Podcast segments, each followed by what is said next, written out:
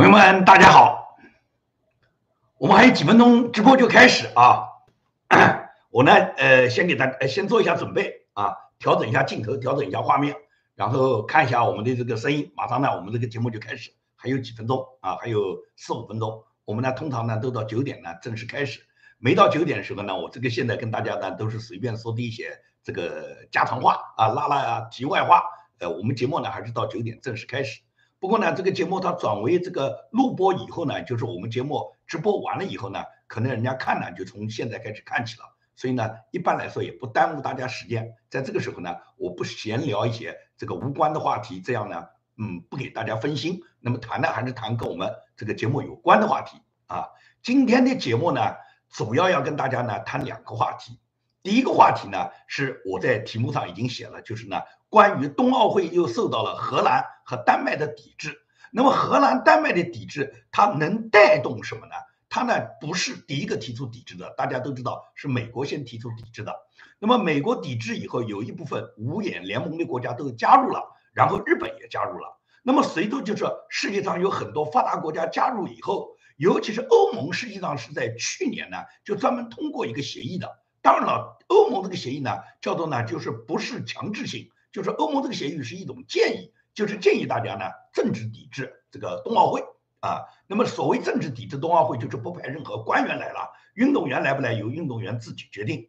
那么欧盟当时做出这个决定以后呢，欧盟并没有哪一个国家呢率先宣布呢，就是我们肯定抵制冬奥会了。那除了立陶宛，因为立陶宛跟中国这个关系，呃，在于这个台湾问题上呢，双方呢这个争执很大，也就是双方呢就是这个关系很冷淡。呃，也很紧张。在这种情况下，立陶宛老早就宣布他们要抵制这个北京冬奥会。那么，立陶宛的抵制比拜登宣布的美国抵制都在先。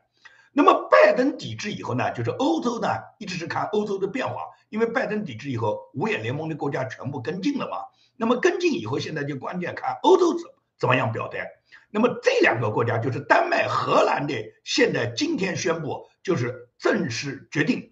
不派这个政府官员，就是外交抵制北京冬奥会呢，那有重要的作用。这个重要作用关键呢，还是有一个就什么多米诺骨牌的作用，也就是它有一个影响作用。尤其是丹麦，因为丹麦呢是北欧五国之一，北欧五国呢说句实话都是冰雪国家，也就是开展这个冰雪项目，他们这几个国家呢，在全球都是属于具备领先地位的。那么北欧国家如果是在冬奥会上面，进行抵制的话，那这个示范效应就很大了。你想想看，这些冰雪国家都不来了，剩下来中国只能带着非洲兄弟玩了。那非洲兄弟有几个见过冰雪的呢？也就是中国就把这个冬奥会开成了自己的全运会，然后呢喊一些非洲兄弟呢跟他们亚非拉大团结了，最终呢就只能是这么一个结果了。那么我们节目呢还剩一两分钟开始啊，我只是呢给大家呢说一下，就说我们今天的节目呢主要是两个话题。那么第一个话题我刚才已经跟大家说过了，主要是有关冬奥会抵制，尤其是呢荷兰、丹麦抵制以后，会对整个这个冬奥会全球抵制中国冬奥会会带来哪些影响？这是我们今天要讲的第一个话题。第二个话题是什么呢？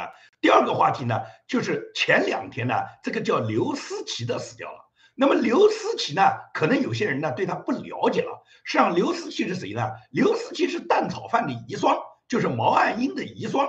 那么毛岸英跟他两人呢，她嫁给毛岸英时候只有十九岁，她嫁给毛岸英不到一年，毛岸英呢就到朝鲜战场上去了。那么去了朝鲜战场上只有一个月，毛岸英就死掉了，就挂掉了。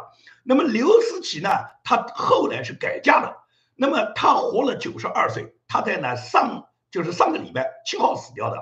那么刘思齐死掉为什么要成为话题呢？也就是刘思齐啊，他死了以后。反而是变成了她自己的丈夫，她自己的四个儿女是不能够来参加她的这个遗体告别仪式，参加她的追悼会的。那么为什么呢？这是组织决定。组织为什么要做出这样的决定呢？我们也就从刘思齐这个皇亲国戚他的这个死亡来看待共产党这个邪恶的党啊，他只有这个党性，没有人性。为什么会这样？这放到我今天节目的第二部分呢，我来给大家做分析啊。那么我们现在呢谈。呃，我们今天要讲的第一个话题，在第一个话题之前呢，首先呢，要跟大家做一个解释，就是为什么很多朋友都问，最近好像呃，建明老师的这个直播比较多。为什么直播比较多？就是因为什么？我白天录播的节目呢发不上去，那么发上去在审查中，在审查没有批准的情况下呢，这个节目大家就看不到。那么呢，为了保证我每天更新一期节目，我为了兑现这个承诺，也不让呢每天在等待我节目的听众呢，最终就等了整整一天也没看到节目，所以呢，我呢就决定呢，就是当美国东部时间晚上六点，大家看不到我当天发上来的这个录播节目的时候呢，我就会在当天晚上九点呢给大家呢做一期直播。所以呢，最近呢，因为呢这个受到的这个审查打击特别多，因此呢，我这个直播也会多一点。当然了，我给大家做这个预报呢，有些朋友呢有些不耐烦了，他们在我的这个节目底下给我留言呢，都告诉我你天天讲难过不难过？啊其实啊，要请这位朋友原谅，不是我天天讲很难过，而是呢，因为我的这个听众呢，大家上线的时间不一样，有的朋友听了这一期，有的朋友没听那一期，那么我重复几次讲呢，主要是什么？是让那个所有参与。看我这个节目的朋友呢，让他能了解现在节目的变化。所以说呢，如果是耽误了你的时间呢，我要跟你打个招呼，不好意思。那么主要是节目有变化呢，我希望所有我的听众呢都能了解。另外呢，还有朋友跟我介绍介，就是跟我介绍了、推荐了。他说网上有大 V 做油管的大 V 呢，在这个自己的帖子里面呢发他自己的体会，就说呢他的节目如果是呢大家网友都帮助点赞。尤其是录播节目，在底下多留言的话呢，他说你的这个点赞率高，留言这个留言率高的话呢，那么你这个黄标和被受打击的这个指数呢会下降。就是 AR，就是机器人，它在审核的时候呢，它是一个 AR 呢，它是一个指标，也就是它这种指标呢，它是肯定是有一个这个机器人计算的这个公式。那么也就是说，对于那种点赞率高的、留言比较多的。那么这种节目呢，可能呢就说是呃会受到的这个黄标率啊，或者是受到这个严格控制审查率呢可能会降低。这个呢是有网友呢跟我做了一个推荐。那么真正是不是这样，我呢是一点体会也没有。我只是呢跟大家说一下，如果是这个情况呢，也就拜托各位你们上线听我的节目，能够呢大家都为我点个赞。你们给我的点赞多了以后，看是不是因为点赞率高了以后呢，我能够下降我自己被油管打击的这个力度，也就是他这个机器人可能能因为我点赞率比较高就能放过我吧？这是呃这个朋友跟我推荐的其他油管大 V 的一个经验，是不是这样？我不好说。也就是大家举手之劳，如果是大家看我的节目里面，那么拜托大家支持我的呢，就点个赞。好，这个我们现在呢言归正传，谈我们的第一个话题。第一个话题就是在今天呢。荷兰和这个丹麦呢，他们双双都宣布，就是鉴于中国的人权恶劣的状况，中国政府在新疆、在香港这个人权迫害呢日益加重。那么，所以说呢，丹麦和荷兰政府呢都宣布外交抵制北京冬奥会，他们不会派任何官员来出席呢北京冬奥会。那么，这个宣誓呢，就是这个声明发出来以后，他第一个是呼应了美国拜登呢，他。在去年十二月份率先宣布呢，就说美国是政治抵制北京冬奥会。那么美国宣布以后，大家可以看到五眼联盟是全部参加了，就是加拿大、英国、新西兰和澳大利亚，这是五眼联盟的五个国家。这五个国家全部跟美国步调一致，都宣布呢抵制北京冬奥会。在这个之后呢，日本也正式宣布了。那么这些国家都是非常重要的了，就是这些国家宣布以后呢，它带面带来的这个影响面就比较大，这给中共就带来了很大的压力啊。那么因为有大哥带头了，有美国带头了，所以说除了五眼联盟啊，除了日本啊，那么还加上有一些其他的国家，虽然不是很大，但这些国家他们表态也是有作用的，像苏格兰啊，像立陶宛啊，科索沃啊，这些国家都表示绝对是这个政治抵制冬奥会。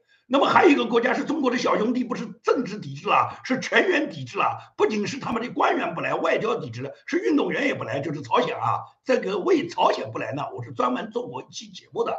那么这个呢，这个节目呢，啊，这个朝鲜不来呢，它不完全呢是跟中国交恶，更不可能是因为这个北京的人权问题，它来抵制中国的人权。因为朝鲜的人权跟中国是完全是差不多的，这是哥俩好，谁也别说谁。朝鲜的这个人权比中国好不到哪里去。因此呢，他绝不会是因为人权的问题来抵制中国。那么倒是有一个原因呢，就是去年的这个东京奥运会呢，朝鲜无缘故不参加，也没有得到国际奥委会的批准。那么在这种情况下，国际奥委会对他是有个处罚的。所以说呢，朝鲜今年呢，他这个冬奥会他也来不了。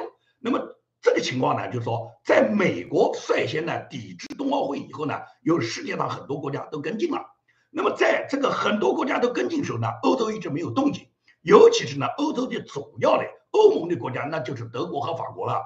德法两个国家呢，都分别在冬奥会的问题上面呢，就是支支吾吾。德国是说过，他这个部长是不会来，但是呢，他底下是有没有其他的体育官员来呢？现在呢还没有明确。那么法国呢，到现在呢，更是呢就说是始终不表态。法国是说什么？我们看欧盟其他国家怎么动，也就是他随大流。你们如果是都不去，那我们可能也就不去了。这是呢，法国呢马克龙的这个意思。因为马克龙这个人最会装了。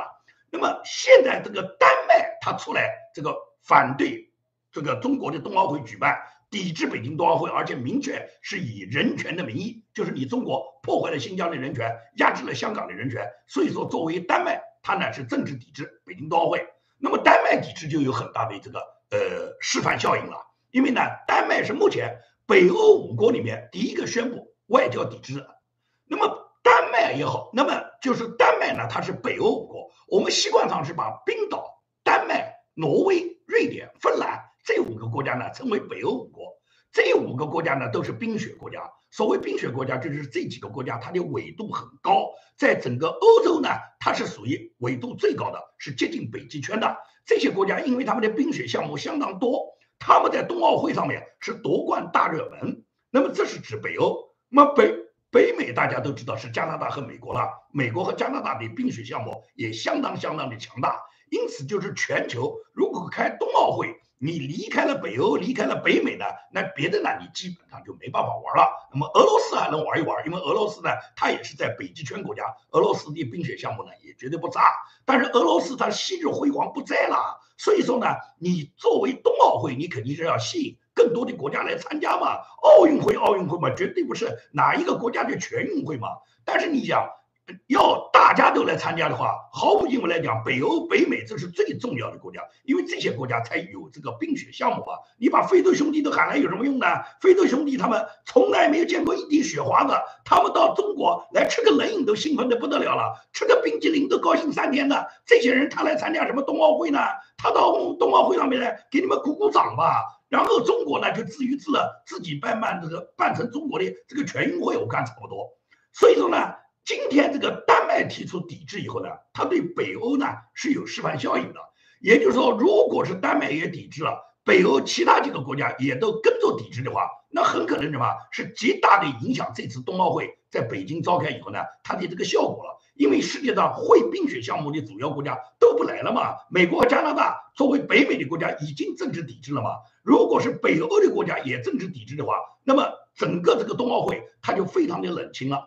所以说呢，丹麦和荷兰今天他们的这个抵制呢，有极大的呢示范效应。这种示范效应就给中共呢就又一次打脸了。因为中共呢，他在这个世界上很多发达国家对他进行这个政治抵制以后呢，外交部的嘴是硬得很的。也就是外交部的发言人，他呢动不动就强调中国是反对你们把体育运动和运动员滥用于这个政治或者是商业目的的，而且是美国为首的这些西方国家，他们这个外交抵制行为呢，实际上就是一种政治作秀。这是中共呢不断的去批判美国和以美国为首的这些抵制中国中国冬奥会的国家呢，你们不过是政治作秀。而且呢，中国还会发狠呢，会自己就是自作多情呢，说是我们根本没有邀请你们，你们现在不来是你们自作多情，明明是他自己自作多情。他说人家美国人自作多情，所以中共呢，他就是这种样子，也就是每次呢碰到这种时候，他都给自己找出十足的理由。他的意思我没邀请你们嘛，所以你们动不动抵制不抵制？我们根本没邀请你们来，你们主动来的话，我们是不一定批准你们来。你们要签证，我们弄好，让你们签证不过关，我们不发签证给你们的。因为中国这个国家是一个很特殊的国家，也就是中国啊，你看所谓全球 GDP 第二啊，中国人到海外去旅游去去玩，好像出国的人前几年非常非常多。但是你到哪个国家不要签证啊？为什么要签证啊？是因为中国这个护照呢，它在世界上这个发达国家里面的免签率啊，它基本上来说啊，跟朝鲜、跟越南、跟古巴差不多。也就是说呢，没有什么免签率。跟中国那个免签的那些国家，你去看看那个名单，那个国家那个名单上的国家的名字，你几乎是报不出来的。很多这些国家呢，你也不会愿意去。去的话呢，我觉得你就买个单程票就行了，因为你去了以后基本上也回不来了。就是那些国家，这跟中国呢有免签。而凡是世界上所有的发达国家呢，跟中国一律呢，大家是没有这个互相双方免签的这个待遇的。也就是中国的护照到人家那儿根本享受不了落地签的这个待遇。那么你如果要到那个国家访问，你就得签证。那么同样，那个国家人到中国来也要签证。很多人就不理解这个道理啊！过去人家经常有人会提问，就说为什么我们现在这个中国那么强大？我们这个世界 GDP 我们是占第二，而且中国每年到全球发达国家旅游的人那么多，给你们创造了那么大的这个旅游经济，带来那么好的效益，你们为什么不能给我们免签呢？免签我们来的人更多，刺激你们的消费，你们不是赚钱更多吗？普通中国人都会这样去想，他没想过为什么不能够免签。是不是就是这些西方发达国家把中国呢就看得如洪水猛兽，特别怕你们来，然后呢要对你们进行严格的签证审查，不允许你们随便过去，是不是这么回事？其实可以讲，在川普就任美国总统之前，在奥巴马担任美国总统的这个阶段，也就是说，在川普就任之前的那么十几年，中国人到海外去旅游是非常方便的，基本上你去申请签证，绝大部分的国家都是比较欢迎中国人去的。那那当然，中国人到哪去都摆个大款的样子啊，在当地就是说到造死买，然后呢刺激了当地的经济，当然也摆出一副那种就是暴发户的样子，把当地的文明经常破坏。这个呢，我想网上呢有很多这种故事呢，我就不一一跟大家去重复。我要解释的就是什么，就说其实人家并不限制你中国人去，倒是嘛，倒是你中国限制人家来。之所以没有双方免签，因为免签是互是互免嘛，这个绝对不存在是单方免，就是说人家国家会免除你中国到人家那边的签证，你可以落地签，而人家的国家到你们国家是需要审查的，那肯定不行啊。要免签就是大家互相双方免签，而中共不敢跟人家搞双方免签，因为双方免签，第一个就是他怕。他们想内控的这些人跑到这些西方发达国家，一旦跑去就不回来了，所以他们要控制老百姓的出国，尤其是控制他们讲的这个敌对国家，因为所有世界上的民主发达国家都是中共的敌对国家嘛，他们的敌人全在什么美国、加拿大、在澳大利亚，所以说呢，他防止老百姓你们到敌人那边去，你们就投靠敌人。但是他们自己人通通把自己的这个家族啊、资金啊、儿女啊、老婆啊全部转移出去了。那么他们是瞒着组织的、瞒着党的。他们不认为他们到美国去是帝国主义，他们甚至嘛，他们到帝国主义那边去寻欢作乐去，这是他们要给自己找的方面。只是他们要控制，不让草民去。那么同时最重要一点什么？不让人家来。主要的就是什么？通过签证限制，要防止嘛，防止帝国主义渗透到我们这来。帝国主义亡我之心不死啊，他们老是想混到我们中国大陆来，然后在我们大陆里面呢，去散播帝国主义的这种腐朽的资产阶级文化，然后这种腐蚀拉拢了我们党和干部嘛，拉拢我们这个国家里面大量的领导干部。你看我们这个腐败多厉害！你你回头去把账本翻翻，整个八年抗战，共军死掉的将军一共死掉两个，但是。习近平掌握中共最高政权以来，习近平仅仅用两年，习近平就抓捕了嘛，抓捕了五十多个将军。也就是说，这个腐败比日本鬼子厉害多了。日本人打了八年，共军不过死了两个将军，而腐败两年就抓了几百个将军，这不就是吗？腐败比日本人厉害啊！因此，共产党很清楚啊，他们的这个腐败是哪里来的？不要说帝国主义到这来了，他们自己就把自己腐败掉了。所以说，他们对这个签证互相不免呢，主要是防止人家过来，他们要去严格限制别人，防止他们不希望来的人呢随便到达中国大陆，因为过来以后策反了一个共产党，他要稳固他的政权啊，所以说不能互免是这么一个道理。那么我们把话扯远，也就是说呢，关于这次呢这个抵制以后呢，中国它是采取就是说，一是指指针你们所有的这个国外。这个抵制中国的这些国家，你们都是政治作秀，我们没有邀请你们，你们自你们自己呢，就是说自作多情。同时呢，中共总是什么，总是一副那种死猪不怕开水烫的样子。也就是说，什么制裁不制裁，也你你现在抵制，你抵制我们不怕，你们对我们制裁制裁我们也不怕。制裁呢，他们从表面上讲的话，他们都是摆出一副满不在乎的样子，但内心里面他们很清楚，一旦制裁了，他们就完蛋了，也就是他们就没办法把资金啊。把家人啊，通通送到海外去了。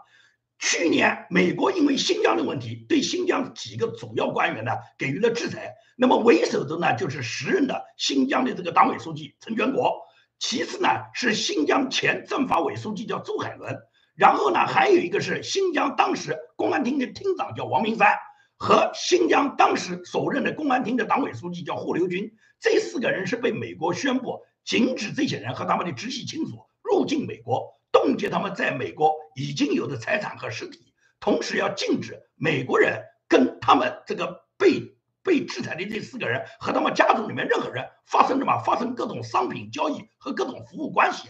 也就是呢，这四个官员是被美国严厉限制和打击的。那原因就是因为他们在新疆破坏了新疆的人权嘛。包括香港，大家可以看到，香港制裁的是中共十四个所有的副委员长，通通呢是被制裁了。也就是说，香港也好，新疆也好，中共都有很多高级官员被美国制裁。那么这些被美国制裁这些官员，他们嘴巴上那么狠得很啊，他们表面上一副满不在乎的样子。也就是在他们本人被制裁以后，新华社是采访了他们。他们回答新华社的话都是说，本人根本没有兴趣去美国，对美国我们丝毫没有兴趣，我们家里面也没有人去，我们也不会有一分一厘的财产存在美国。所谓的制裁是美国政客的丑陋闹剧和令人作呕的这个拙劣的把戏，这都是陈全国和这几个被制裁的官员他们嘴巴上讲的，他们嘴巴上讲的不好听啊，而实际的情况呢，实际的情况大家很清楚。在中国，实际上就是满朝文武藏绿卡，半壁江山养红颜啊！也就是他们转移到海外的这些财产啊，他们在海外包养的那些女明星啊，生的那些私生子啊，他会告诉新华社吗？他会通过新华社告诉草民吗？他告诉草民都是帝国主义，亡我之心不死，我们一定要反对美帝国主义啊。而实际上呢，实际上他们所有的要去的地方。都是美帝国主义，都是加拿大，都是澳大利亚，这些他们向往的这些资本主义，嘴巴上讲的这个都是美帝国主义。朝鲜、伊朗，他们天天夸，他们没有把自己儿子女儿送到朝鲜、伊朗，美帝国主义天天批，但是呢，他们就要把钱呢藏到美帝国主义去。所以呢，这就是共产党他们自己的一个共产党的这个本身的虚伪。而新疆这个几个被制裁的官员呢，基本上都是叫兵团后代。什么叫兵团后代？兵团后代就是当年王震。他率领个他这个所谓三五九旅的老部队打到新疆去以后呢，然后最终在新疆呢跟毛泽东要了八千湘女上天山，也就是从湖南调了八千湘女上天山，然后最终是王震的部队带着这八千乡女。在兵团里面，然后垦荒了那么多年以后，他们的子弟呢，现在呢都在新疆成长起来了，然后继承了他们父母的衣钵。他们父母当年是怎么去镇压人家新疆维吾尔族的？他们今天就是怎么去镇压的？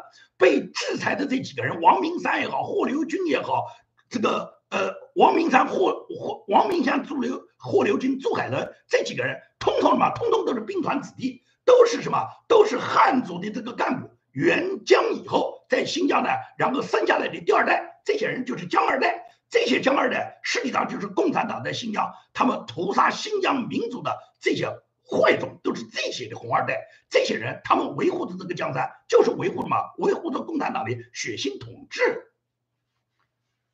好，这个我喝点水休息一下，然后呢，看看大家有什么留言，跟大家呢这个做一个互动。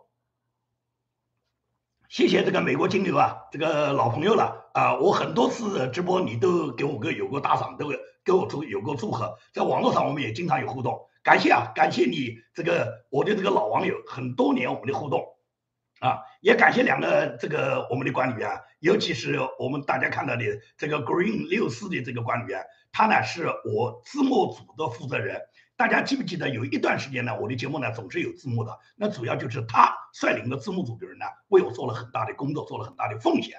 那么后来呢，是因为呢，就说我们整个字幕组的成员啊，是在全球各地的都有，大家的时差呢都不一致，那么要跟上我这期节目呢是有一定难度的。加上呢，我这个节目现在又经常被打击，又不能及时就传出来，所以字幕组的工作呢就不可能就每一期呢都能做得那么好。那么现在这个字幕组呢，就是最近这一段时间的这个节目呢，里面没有加字幕。如果有朋友他对这个字幕想看，网络上面有一个自动的这个汉语字幕，你可以把那个汉语字幕打开来跟着看。只不过呢，那些字呢，经常会有一些呢同音字，有一些错别字啊，这个呢要请大家原谅。因为呢，我呢是一个人单兵作战，没有什么团队的，都是靠网友们给我支持。所以说呢，因为没有团队呢。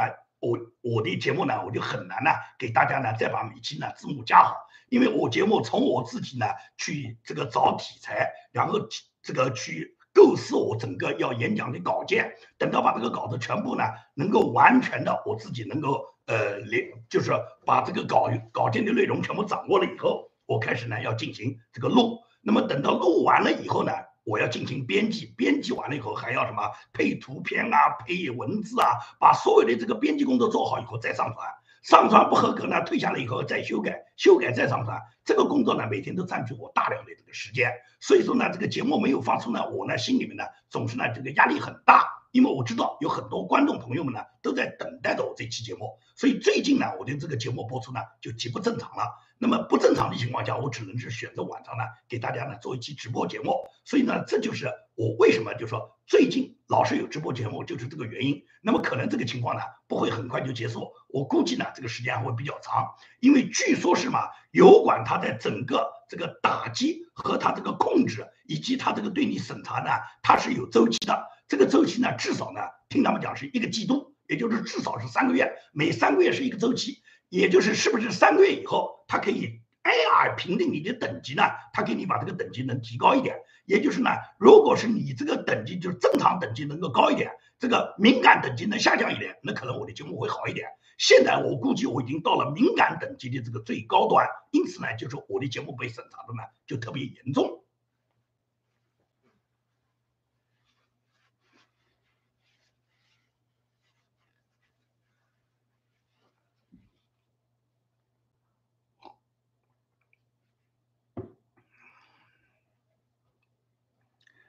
这个有一个朋友，这个叫狗狗，他呃问了这么一个问题，说建明兄讲讲深圳打倒习近平表达什么？这个呢我已经看到了，就是网络上有这么一个呃有人举的这个标语，打倒习近平在深圳罗湖啊有这么一个勇敢的勇士，公开场合打出标语打倒习近平。他这种行为呢，是一种行为艺术，同时也是表达他自己的不畏强权的一种英雄行为。对这种行为和这个勇士呢，我非常的赞赏。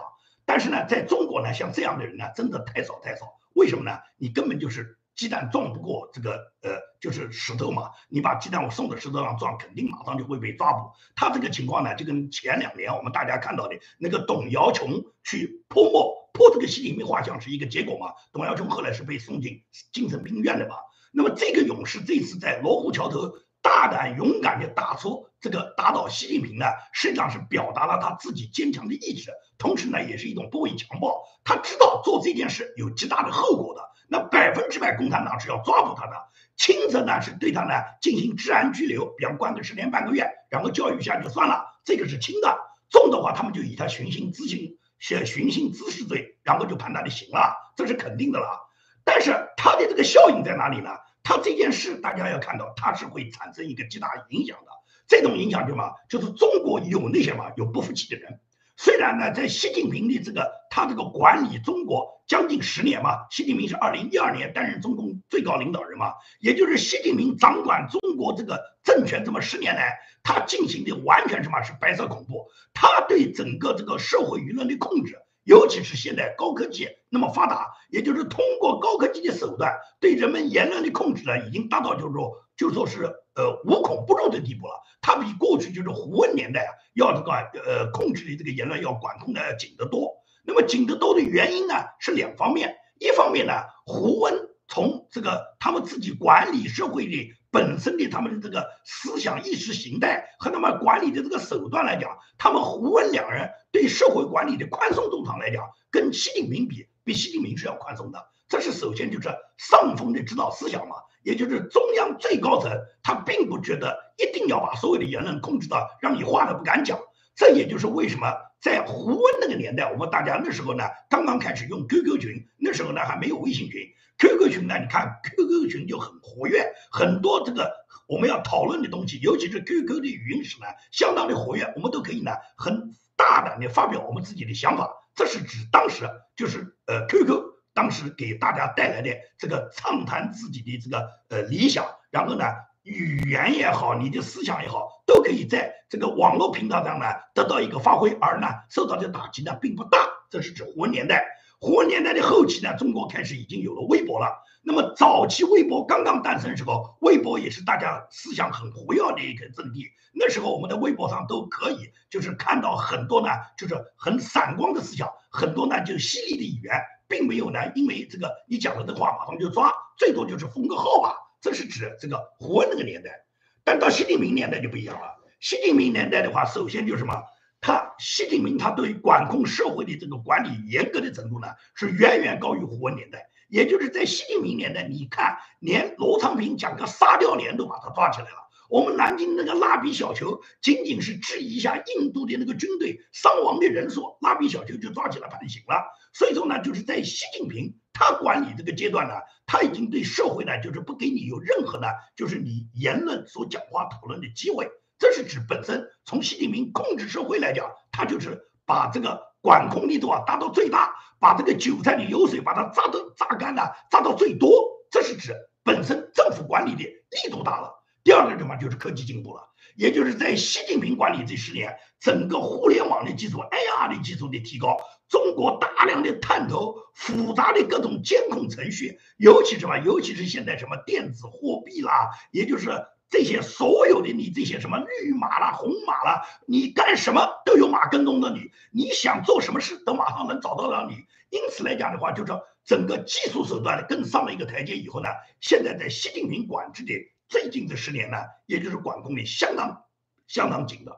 那么在这么紧的情况下，实际上老百姓连喘气的机会都没有了，仍然能冒出一个在罗湖桥头能够公开打出的标语，能够反对习近平的人。那这种勇士那是非常不多见的啊！就是在这种情况下，在你越压榨的狠的时候，越有人民站出来反抗。虽然他当时势单力孤，他只是一个个别现象，但是这个个别现象实际上它就是一个星星火光。我们过去都讲的嘛，叫星星之火可以燎原。如果全国都有像他这种十个、百个、千个、万个，到处都是这种打着标语反对习近平的，你觉得习近平他这个江山他还能坐得稳吗？二十大他还能连任吗？所以说，我觉得罗湖桥头这个公开打出习近平这个标语的人，他给这个社会带来的就是这个启示。这也是我回答这个勾勾这个呃网友他问我的这段话。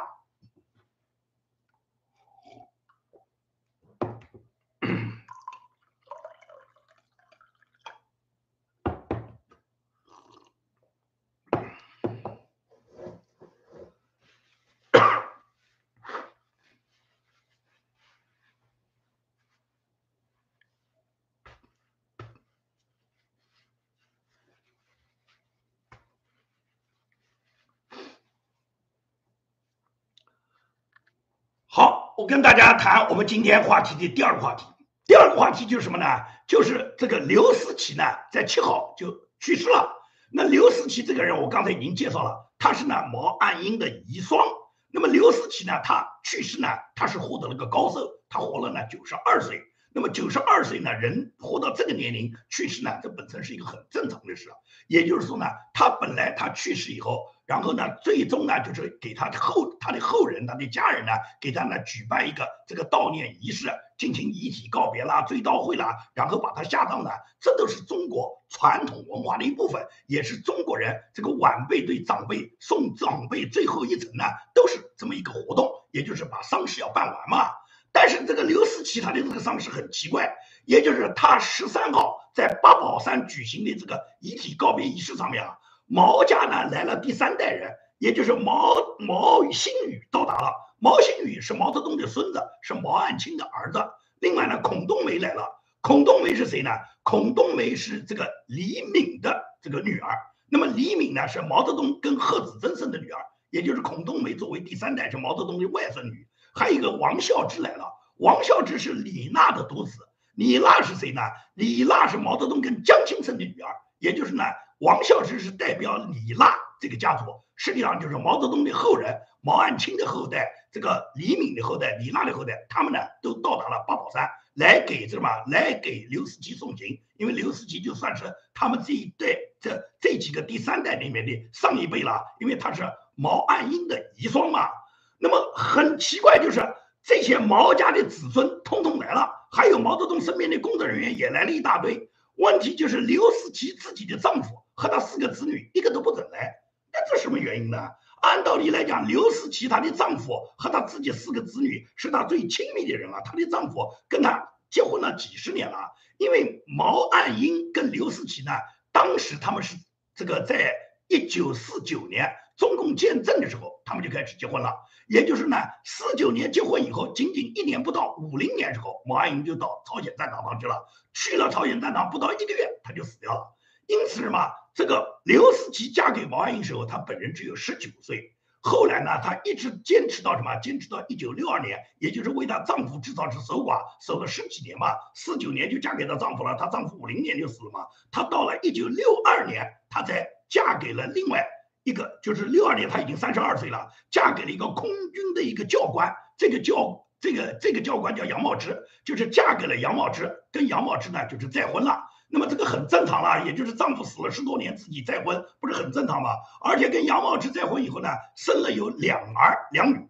那么本来刘思齐是有一个完整家庭的，就是前夫已经呢这个作为英英雄已经死掉了嘛。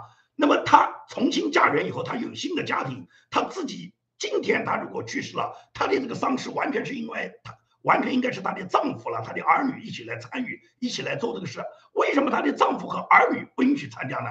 这就是中共只有党性没有人性嘛？因为这是组织决定的。因为组织上尽管你刘思齐早就改嫁了，但是我们仍然认定你是毛岸英的遗孀，仍然认定你是毛泽东的儿媳妇。所以说呢，在整个处理刘思齐的这个丧事上面呢，中共是按照什么？按照毛泽东儿媳妇的这个标准来处理的。也就是尽管她早就改嫁，但是呢，她曾经是遗孀，曾经是皇亲国戚，是毛太祖的这个儿媳妇，因此呢，就要把刘思齐的这个丧事呢办成毛家的一件大事。而且呢，很多人呢，这个共产党就是共产党，他只讲党性不讲人性嘛。他对刘思齐，他后来没有在家里面继续守寡一辈子，然后再去改嫁是不满意的嘛。也就是说，他们认为你为什么就耐不住寂寞啊？凭什么再嫁别人？你是毛岸英的这个遗孀啊！岸英既然死了，你要继承他的革命遗志，你就应该帮他守住寡嘛。这是很多中国共产党人他们没有党性的基本表现。也就是他们问你为什么不当不了烈女？为什么不能为他守寡？你看看你第二个后妈贺子仁，贺子珍不就是一辈子没有再嫁人，不就是一辈子当了烈女吗？也就是共产党很多高官就是这种心理啊，他们希望刘思齐你就放弃自己的幸福，你自己就在家一辈子为你毛岸英守着寡。我就不知道这个为什么这个共产党的这些官员他们有这样的党性标准？你要人家刘思齐做烈女，要他守一辈子寡，那你是不是这一次把刘思齐还准备跟蛋炒饭合葬啊？也就是跟三三方打个招呼，告诉他，那这个毛岸英他这个当年的遗孀现在也死了，然后毛岸英在那个呃朝鲜的那个那个那个陵墓里面已经等了他几十年了，现在把他也送过来，让他跟蛋炒饭合葬了，是不是需要还把蛋炒饭拉去合葬啊？你现在中共你不允许呢？刘思齐的丈夫就是不允许，她这个丈夫就杨茂之啊，以及他们第四个子女就两儿两女，不允许他参加这个追悼会，不允许他们来悼念他们的母亲，而一定要把这个刘思齐扛到毛泽东的儿媳，扛到这个毛岸英蛋炒饭的这个遗孀，要扛到这个牌子来树立你共产党的党性，你不是很荒唐的吗？所以中共呢，他就喜欢做这种事情。这个刘思齐的这个改嫁的事情，跟宋庆龄的事情是一样。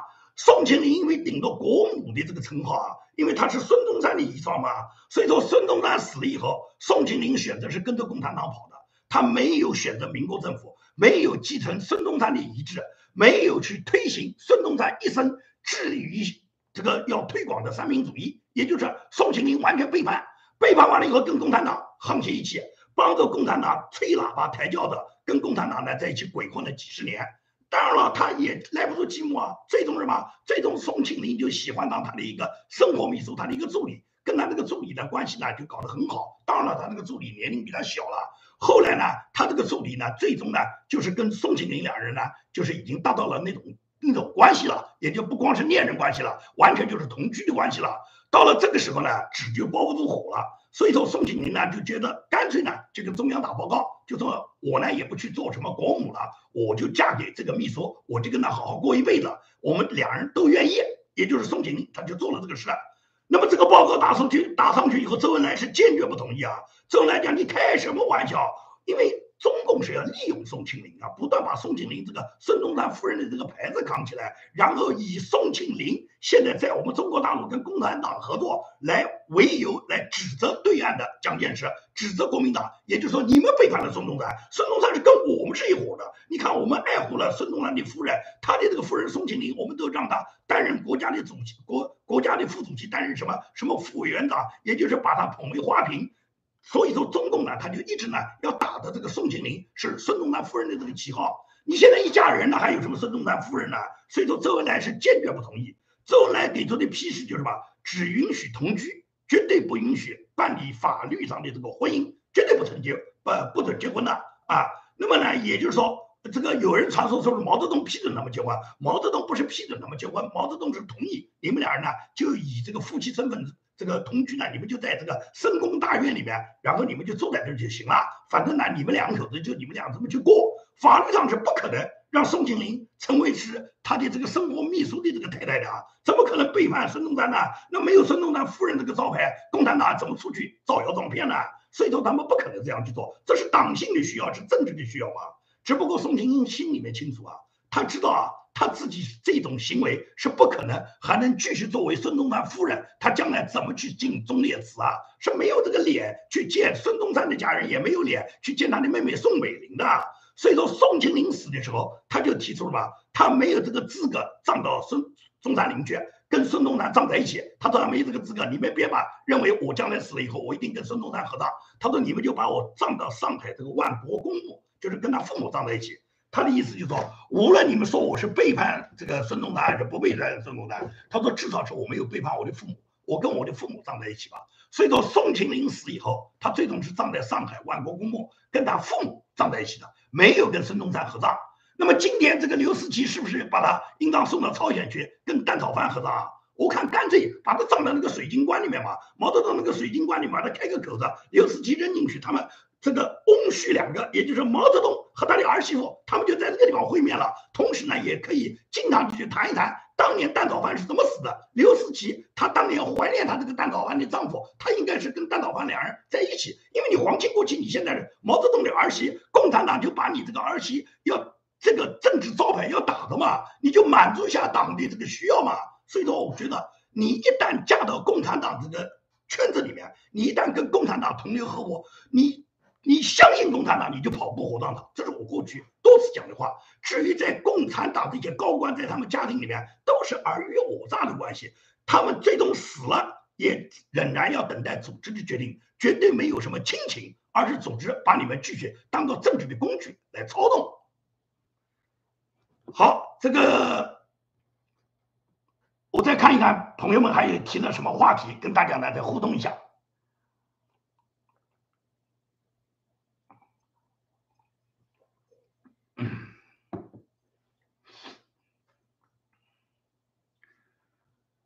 呃，有朋友提出这个叫武伯生这个朋友，他问我能不能预测一下二十大常委会是哪些人？这个呢，呃，还比较难预测。为什么呢？你要看啊，习近平呢，他现在呢，我我个人分析啊，习近平呢，他现在二十大他是肯定想连任的。那么作为他连任以后，会不会就是把原来的这个前朝元老留个一两个下来？而留下来的人有可能呢，就跟他一样，就是说年龄已经越过了什么，就是七上八下嘛。因为中共有一个这个呃潜规则，就是六十七岁呢就可以上，六十八岁就要下了。那么七上八下这个规则的话呢，按道理来讲，目前来讲，整个十九大常委会里面这些人呢，他们到了这个时候呢，他们这个里面年龄没有过六十八的，只有这么一两个人，就是什么，就是赵乐际这一类。而赵乐际，习近平又不是很喜欢的，很可能习近平他不一定能把赵乐际留下来。他喜欢的，你像栗战书这一类的，但是栗战书你年龄太大了，不可能继续到二十大以后留任。所以说呢，我我曾经分析过，就是习近平他自己如果留任呢，我觉得他会把李克强留任的，因为他知道李克强跟他搭班这么十年，无论李克强呢，他是在十八大也好，在十九大也好，基本上都是帮着习近平抬轿子的，从来也不违背呢习近平的意志。呃，而且呢，很多背锅的时候呢，可以还可以叫克强去背，所以说呢，李克强就成了一个背锅侠。在这种情况下呢，习近平对李克强呢没有什么呢太大的反感，而且把李克强留任的话呢，习近平给可以自己找台阶嘛。他觉得我是跟李克强一起进入这个，当时作为储君来被选拔的，然后最终就是一个当了总书记，一个当了总理。那么我们一直持续到现在，二十大如果留任的话，把李克强也留任的话，习近平可以给自己呢找一个台阶。所以我觉得李克强留下来，而且担任委员长的可能性呢很大。这是我分析的，就是二十大李克强会留任。那么汪洋呢？汪洋我觉得留任的可能性也比较大。因为汪洋呢，他如果留任下来呢，去担任总理的职位呢是比较合适的。为什么呢？就是中共啊，他你看，从中共建政以来，中共所有的这个总理都是从副总理里面，呃，这个产生的。也就是至少你是当过一次副总理，然后你才能担任总理。你无论哪一个，从周恩来开始，周恩来啊、华国锋啊、赵紫阳啊、温家宝啊、李鹏啊，这个所有的啊这些总理，包括朱镕基，他们通通都是什么？都是从副总理然后升任总理的。那么你看现在的这四个副总理里面，韩正他应当是退休了。韩正呢，我觉得习近平不会在二十大继续留任他。那么孙春兰肯定是退休了。还有一个就是什么？就是呃，这个习近平非常信呃信任的刘鹤，刘鹤也是到年龄了。那么最年轻的这个完全是可能就是从资历上完全有资格接任总理的胡春华。那习近平看不上胡春华，他觉得胡春华是他的前朝元老，就是温家宝和胡锦涛。安排的这个隔代指定的接班人，那习近平是绝对要破掉这个规矩的。习近平不会让他们去隔代指定，习近平只会对任何接班人由自己来指定。所以说，胡春华接任总理的这个概率，我觉得非常非常小。那么，坊间有很多人传闻，就是习近平会从习家军里面，就是现在的上海的书记啦，这个李呃，这个他喜欢的几个人里面去调这个呃调习家军人直接担任总理。我觉得这个概率很小。也就是说呢，从副总理里面选拔总理的这个可能性最大。那么副总理里面现在符合要求的，也就是胡春华。胡春华习近平又看不上，那么我觉得他选拔汪洋的可能性是有的。也就是第一个，汪洋的年龄跟他和这个李克强呢是差不多，那么继续留任的话呢，大家呢也没有什么反对意见。而汪洋是当过副总理的，所以汪洋现在从这个政协主席改任这个总理呢，这种可能性是存在的。这是呢，我认为呢，二十大能够呢留任的三个人。那么除了这个从十九大留任这三个人继续担任二十大的常委以外，另外补充的四个呢，多半就是习近平的习家军了，也就是我们大家分析的几个大人物嘛，也就是习近平他自己习家军的那几个什么陈敏尔啦、李希啦，这个呃呃这个习家军的几个呢，就是说呃好几个这些人呢都有可能，但是哪一个上呢？这完全是看习近平他自己对这些人的信任度。以及呢，习近平有没有可能呢？他会在这个里面再做做调整，因为你要知道，进入常委的人啊，往往什么？往往是有一些是做做一些就是政治平衡的，并不代表就是说我对你十分信任，你是我绝对的马仔，我让你进常委。进常委往往有时候是去平衡的，平衡这方方面面的关系。所以在平衡关系方面来讲的话呢，很有可能什么？习近平会选拔一些，就是说看上去好像他不是很喜欢，但是呢也不排斥。你比方像胡春华这种人，他过来当一个常委，然后呢接任这个现在韩正的职位，担任常务副总理的这可能性是完全存在的。所以说呢，对二十大现在这个进入常委的人呢，目前来讲我们分析呢还早了一点。也就是呢，毕竟现在到二十大呢还有呢这么十来个月，也就是根据习近平他自己用人的这个好恶，也根据党内斗争的这个现象，因为你看最近都在打击生力军，打击这个公安口子、政法口子上的官员嘛，这些官员的背后的背景一定是涉及到前朝的元老，也就是打击完这些人以后，就会呢对现有的这个中共高层官员里面呢会一些调整和增动，因此我觉得比较成熟一点分析。二十大的常委人选呢，应当是放在今年，就是下半年以后，就是今年七八月份以后，基本就比较明朗了。尤其是到北戴河期间，到北戴河开会的时候，那基本上就已经完全尘埃落定了。只是什么，到二十大开会时候走个过场，大家举个手，然后开个大会，然后最终就按这按部就班这样就上了。就是北戴河时候，一定是基本已经完全确定。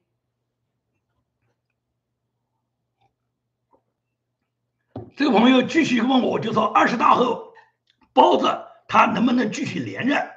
呃，从目前情况来看，习近平连任基本上没有什么太多悬念，他是能够连任得了的。也就是说，虽然反对他连任的力量也很大，经常呢也有很多人去挑战他的权威，但是呢，习近平经过这十年他个人的这个所谓定于一身，经过他的高压，尤其他以反腐为名抓捕了那么多他的政治对手，最终什么？因为共产党的高官都不干净嘛，由于自己不干净，就特别担心被习近平以这个反腐为名就把他打击掉了。你说在习近平之前，胡温有没有这个利用反腐就打掉一部分官员？肯定有，但是胡温那个力道太小了。胡温打击纯粹是什么？就是这个浮光掠影，稍微呢就是去整个几个个别的对手来消灭一个。你比方像陈良宇这种，像薄熙来这种，那么确实是打击掉了。但是对于基本盘里面，也就是中共的高官呢，胡温打击的这个以反腐为名拿掉的官员、拿掉的高官呢，毕竟有限。而习近平对不起了，习近平光打掉的正国级、副国级多少？所以说呢，习近平他就是专门以反腐为名，然后呢，把一切他认为可能的或者不可能的，这个人有可能反反对我，也可能不一定反反对我，但是吃不准的就拿下。所以呢，习近平到了他这么十年来，几乎他打掉的这些什么正国级、副国级、省部级的官员都已经几十上百、几千个，那么抓捕的这些什么厅局级、正处级这些官员都是几十万、几百万，也就是上上下下给他基本上呢就搞得叫风声鹤唳。每一个官员都是战战兢兢，因为呢，今天可能坐在主席台，明天就可能去了京城了。所以呢，习近平就要用这种办法，让所有的官员呢感觉到嘛，叫官不了身。那么官不了身的这个情况下，大家就想着嘛，就自保了，就别去反了。你去反对习近平有什么用啊？你反对他不一定能够把他二十大能够拦得住，自己倒先去了京城。所以说呢，在这种情况下，习近平连任呢，我个人认为。目前呢，从目前的情况来看，只要不发生特殊的情况，没有什么政军事政变啦，什么大规模的这个反对以后导致了呃高层两派火拼呃火拼啦，没有到这一步的话，我觉得习近平连任呢，基本上呢就是说呃应该是能够连任得到的。你从他二零一八年他去修改这个宪法，能够去恢复终身制，能够就是说让所有人都去举手。同意国家主席终身任职，你从这件事上面，你基本上就能看到。如果要说反对，你说修改宪法这么大的事，哪能随随便便这个宪法能改变呢？那为什么当时修改宪法就能够给他做到呢？也就是所有的工作都已经做到位了。想反对的人呢，只有两种情况：一种呢是去了京城，一种是投降了。所以说呢，在当时他自己在二零一八年修改宪法，能够确定国家主席终身制，就是为他自己现在二十大连任，为他自己谋求终身制创造的这个法律基础。既然他这个里面的障碍已经扫清了，那你说现在再跳出来的人，再跳出来的人，那无非就是两个结果嘛：要么是他把你打到你投降向他求饶，他最终放你一马；要么就是让你去清城，然后你死在清城里面，就是这两个结果嘛。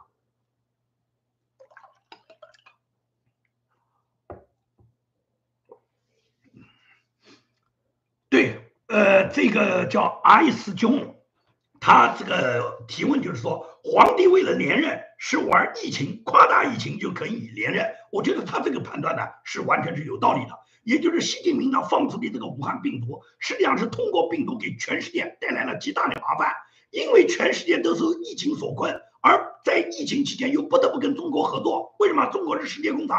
中国是世界工厂，中国是生产大量的抗疫防疫的物资的。也就是说，中国卡美国，美国都给他卡的吃不消，更何况其他国家呢？所以说，习近平通过疫情呢，把全世界搅局，把全世界搅得稀巴烂以后，然后最终呢，很多国家跟习近平呢就达成了大家的一种利益交换，而且在疫情期间，所有打的疫情牌、发疫情财的人就太多了。也就是世界上，你看国际上知名的这些生产疫苗的公司全发财了。因此，人家就希望你这个疫情别停啊，天天去检测才好。光这个检测盒要赚多少钱啊？那么，全世界所有生产检测设备的、生产检测盒的，以及有各种防护措施的这些疫苗，什么一期、二期，达到第四针、第五针，什么加强的产生产这些疫苗的，所有产供销一条龙的这些人，哪个不发财啊？人家大家就希望这个疫情搞得越大越好。而习近平就是在这个疫情过程中，也是通过放毒。对全世界造成祸患。第二个呢，他又通过他的解药，就通过他一部分的疫情的防护物资呢，去拉拢很多跟他可以勾兑的这些家族啊，这些呃这些这个欧洲的政要和欧洲的各个国家。同时呢，也是用这个呢作为一个砝码，跟美国挑战，跟拜登呢讨价还价。因此，习近平这所有的说法，最最终什么？最终就是他要定于真，他要可以连任嘛，他可以终身制嘛。而作为海外，尤其是西方发达国家，他们跟中国一旦勾兑，他们反而希望中国最好你就是专制，最好你中国就是像习近平这种强人能够控制住政权，这样我们跟你中国勾兑以后，我们的利益就能保证了嘛。所以他们反而他们不反对你习近平你连任，你连任了，你继续做官了，那么你过去跟我们达成的各种协议就可以有保证有兑现了嘛。所以呢，这是什么？这是这个习近平他自己主动释放。一释放病毒，然后达到的一个目的。这种目的从一开始我们看，可能未必是这个，呃，好像就是放了毒以后啊，然后带来了国际上的清算。现在没清算啊，美国现在已经明确说了。搞不清楚这个病毒的来源在哪里，现在没办法证明这个病毒肯定就是中国释放的。至于找中国清算，你看看拜登上台以后，拜登说过一句要清算中国嘛，早就不提这个事了。所以说，习近平现在就变成了我一边放毒，一边通过毒还能收买很多国家，我还能通过这个我不断的去给你们发解药，然后赚钱。同时你们没有一个人清算我，你们要感谢我。所以说，流氓耍流氓的时候，他就是这个腔调啊，最终就变成什么？那些善良的人都怕流氓了，好多那些善良的人最后就求流氓，就说：“哎呀，你帮帮忙，别闹了，我们这个大家过个太平日子吧。”所以说呢，每当这个流氓耍无赖的时候呢，他就能够沾沾自喜，他流氓行为，他最终就摆出这一副“我是流氓，我怕谁啊”。习近平现在在国际上实际上就是这么一个形象，中国在国际上实际上就是这么一个形象。好，今天的节目呢就跟大家谈到这里，感谢大家的收听收看。那么明天仍然是这样。如果是到了美国东部时间下午六点，你们仍然没有看到当天发出的录播节目，我每期节目呢，我上面都会有当天的日期，都会按照我自己现在简明论推家我这个顺序呢，一期一期延续往下播。如果你看不到这个录播节目出来，那么明天晚上这个时候九点钟，我们继续呢，在直播这个间，在直播间里面我们再见。感谢大家的支持，感谢大家的点赞，谢谢大家。